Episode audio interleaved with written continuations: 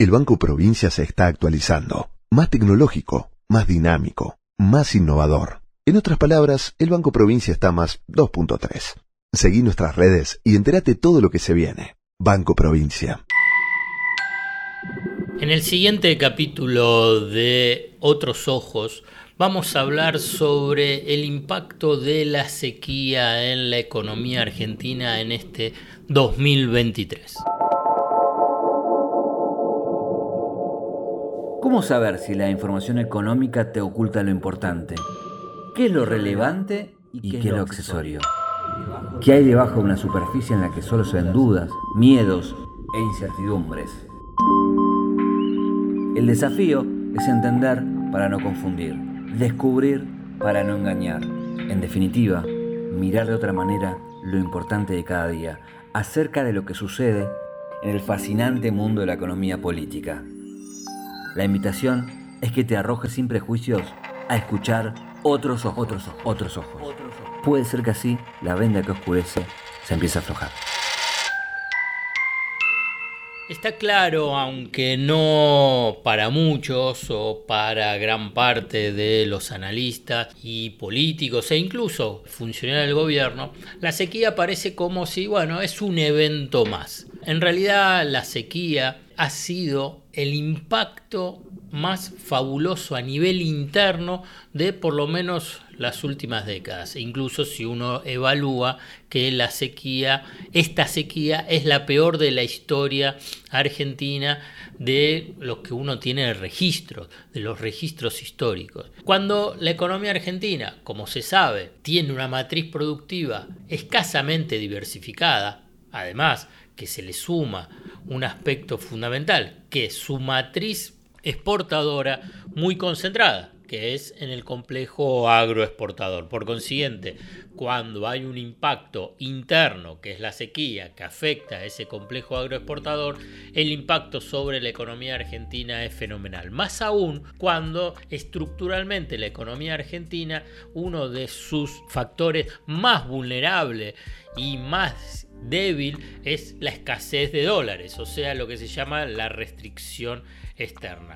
Entonces, si el principal proveedor de dólares comerciales, que es el sector agropecuario, tiene una sequía, por consiguiente, el impacto global sobre la economía es muy fuerte, desde el mercado de cambio, desde el mercado de la actividad económica y también de la cuestión fiscal, o sea, de los recursos que dispone el Estado. A ver, la estimación, la estimación es de una pérdida de unos 20 mil millones de dólares de exportaciones del complejo agroexportador. Digamos un término más optimista que sea de 15 mil millones de dólares. Igualmente, una u otra cifra es dramática para tratar de entender qué es lo que pasa, cómo es la economía 2023, porque si no, no hay un análisis riguroso, cierto, sobre lo que está pasando y lo que puede llegar a pasar.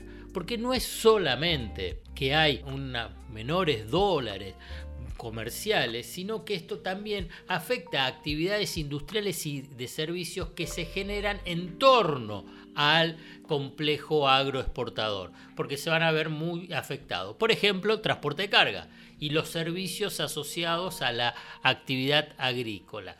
Esta caída en la facturación va a tener impacto directo en los centros productivos por el menor ingreso que van a tener los productores, o sea, en los pueblos y en áreas muy vinculadas, áreas urbanas y áreas productivas muy vinculadas al negocio agropecuario, porque afecta a todos los servicios que se generan por la producción agraria. De este modo, la pérdida de ingreso irremediablemente va a afectar en forma directa e indirecta los ingresos de la población.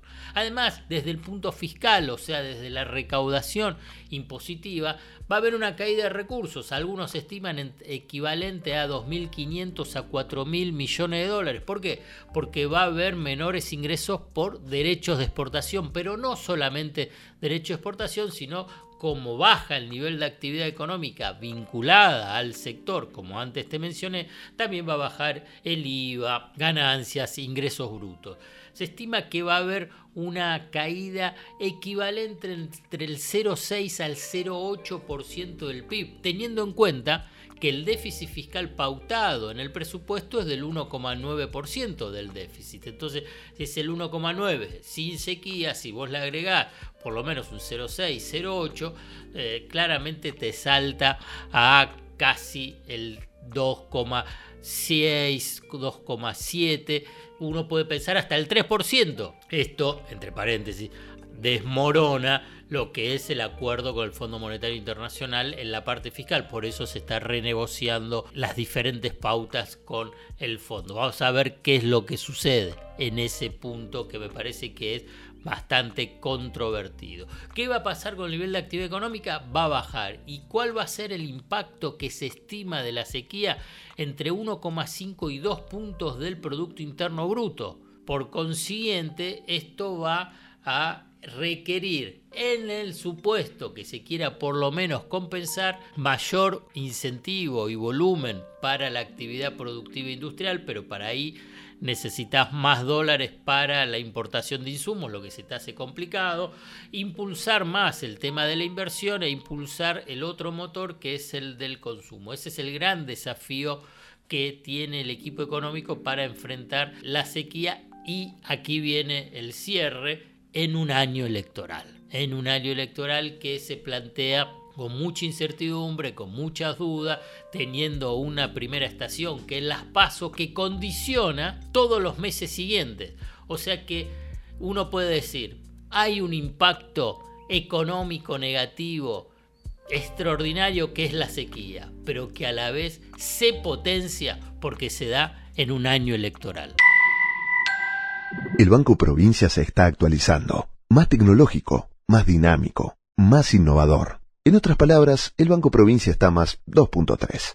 Seguí nuestras redes y entérate todo lo que se viene. Banco Provincia. Hasta acá llegamos hoy.